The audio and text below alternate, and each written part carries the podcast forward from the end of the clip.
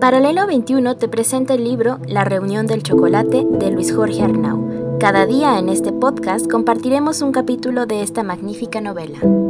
8. 1810. El cura.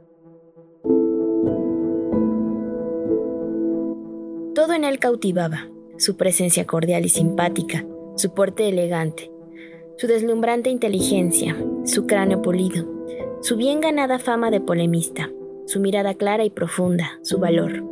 Aunque también era notoria su terquedad, su impaciencia, su dureza, su ironía destructiva, su veleidad, sus delices casi instintivos ante las mujeres, su temeridad inconsciente y su permanente afán protagónico. Desde el primer día, don Miguel atrapó el desarrollo de las sesiones y en la mayoría de los casos las decisiones tomadas.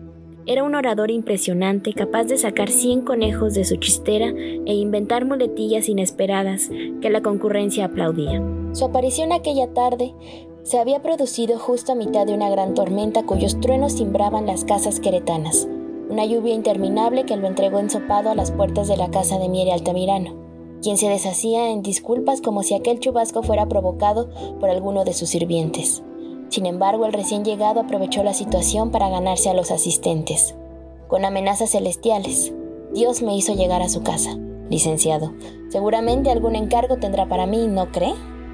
Bienvenido a esta su casa, don Miguel, respondió Mier. Es usted un hombre de suerte, pues hasta nos ha traído la lluvia. Vestía capote de paño negro, chupa con mangas ajustadas de lana china, sombrero redondo y un bastón grande que usaba sin necesitarlo. Caminaba nervioso por todos los rincones, escrudiñando los muebles de una manera que a muchos podría parecer desvergonzada, y aún sentado agitaba las piernas continuamente. Gracias. Creo que compensando esta empapada monumental merezco, para empezar, un chocolate, ¿no cree? Se hablan maravillas del que se prepara en esta casa, dijo sonriendo con un guiño cómplice. Más tarde, espero que tenga algo más salvaje que ofrecerme. ¿Eso calmará la ira de Dios que nos ha enviado este aguacero torrencial? Preguntó Mier y Altamirano. Me calmará a mí. Dejemos a Dios allá afuera. Él está mucho más acostumbrado que yo a las tormentas. Esa noche, Hidalgo recitó con intensidad a Lope de Vega e inclusive actuó brevemente algunos parajes de la Dama Boba. Aquella actitud juvenil chocaba con su edad cincuentenaria y su imagen canosa que lo hacía parecer aún mayor. Su calvicie brillaba y la cabellera que caía desde su nuca se agitaba frenética con la entonación que el sacerdote daba a sus alocuciones. Fue una sesión que se extendió hasta la medianoche porque entre poema y poema preguntaba, opinaba, rebatía y pensaba en voz muy alta para asegurarse que todos escucharan sus reflexiones. Su dominio del francés era evidente, al igual que su conocimiento de las ideas de Molière. Inclusive, una vez que se sintió dominador absoluto de aquella, su presentación ante el grupo pronunció algunas palabras en náhuatl y purépecha. Son lenguas apasionantes que poco a poco se han ido encontrando con Dios nuestro Señor. Habrá que protegerlas como las naturales que las practican. Don Miguel, preguntó Mier en una de las intervenciones. Dicen sus admiradores que es usted uno de los mayores teólogos del virreinato. ¿Es cierto? Lo que sucede, mi amigo, es que en el virreinato somos apenas tres los teólogos, contestó con esa agilidad de la que tanto se hablaba, provocando enormes risas entre los asistentes.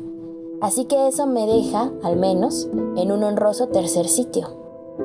Normalmente ruda y mal encarada, María Josefa pasó la velada en celestial silencio, sentada al lado del clérigo hablantín. En su rostro se notaba con claridad que estaba gozando la sesión, en especial cuando el cura de Dolores hablaba de historia reciente y de los tumbos de las autoridades. Las leyes se establecen, pero no se cumplen, dijo con desenfado. Desde 1791 está abolida la encomienda, pero se sigue ejerciendo en todos lados. Y no hablemos del obraje, que es un suceso común. Nos estamos sumiendo en el atraso y no escuchamos a los intelectuales franceses. El mundo dirige sus pasos por otro camino mientras nosotros... Se escuchaban los silencios atorados entre aquellas frases contundentes. La distancia o la riqueza o el demonio han vuelto insensibles a nuestros monarcas. Nadie desea una sublevación, aunque todos la provocan desde hace años. cuando expulsaron a los jesuitas. Pero es el Real Decreto para la enajenación de fincas de obras pías lo que ha detonado toda esta serie de desaciertos recientes. Se busca salvar a la monarquía aunque parezcan los súbditos. ¿Tiene otro poco de chocolate? Y de pronto, sin motivo, cambiaba de tema obligando a los escuchas a no perder detalle, so pena de perder el hilo de lo que estaba pasando. Hemos plantado unas viñas en Dolores que espero maduren pronto, porque siguen dando uvas insípidas, como llanto falso de mujer. ¿Se dedica también a la vendimia? Me dedico a la vida, Ahora estoy concentrado en poner una obra de teatro. Como era de esperarse, el sacerdote de Dolores se convirtió a la vuelta a casa, en el tema obligado de conversación, mientras los hermanos buscaban evadir los encharcamientos y el fango que inundaban las callejuelas. ¿Qué opinas sobre Hidalgo? Tonto no es, mencionó casi sin desearlo. ¿Qué dices? contestó Emeterio con un ligero toque de euforia en su voz.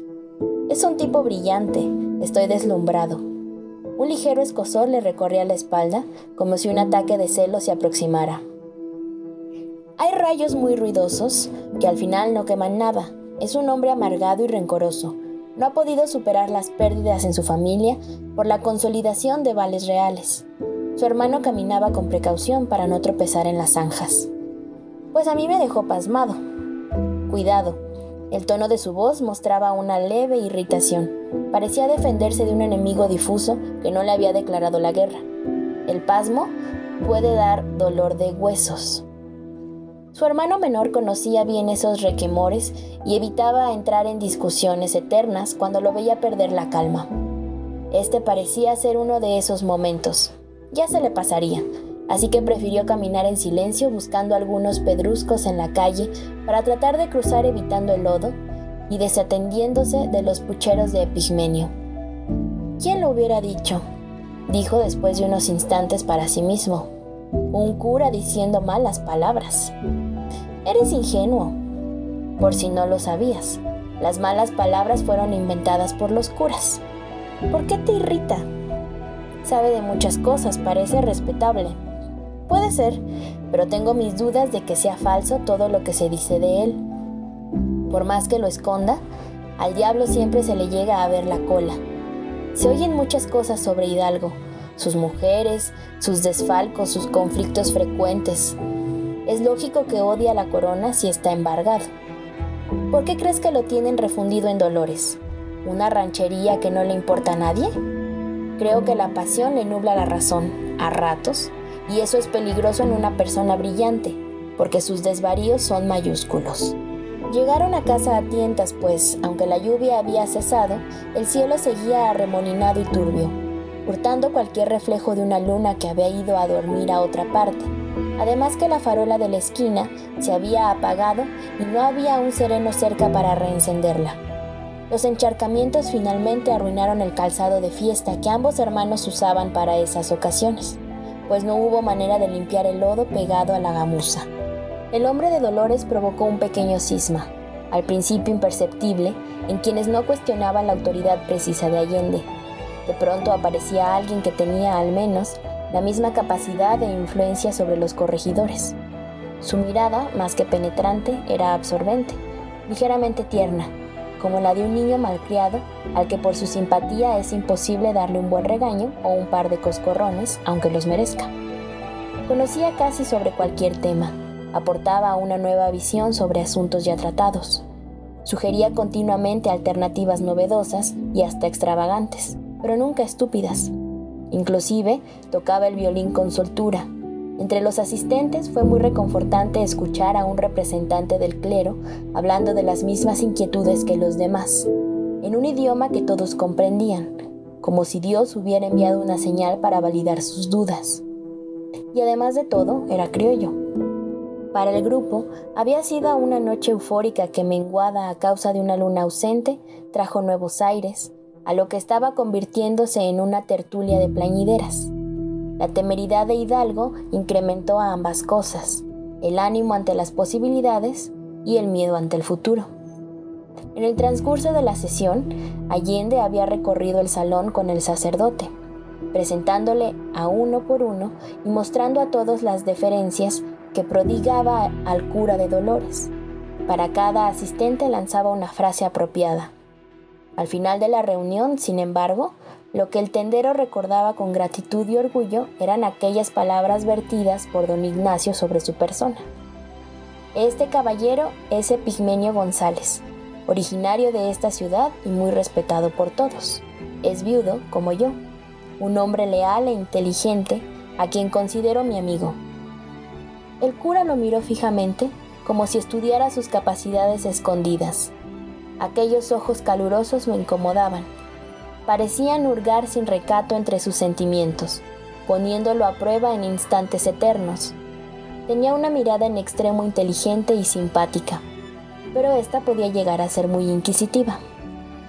Entonces es amigo mío también, acotó finalmente, sin perder la sonrisa y tomándolo por los hombros en actitud casi paternal. Aquella muletilla no le dijo mucho. Lo valioso había sido expresado por el capitán a viva voz.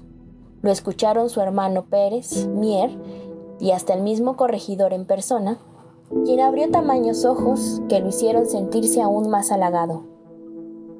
Un hombre leal e inteligente a quien considero mi amigo.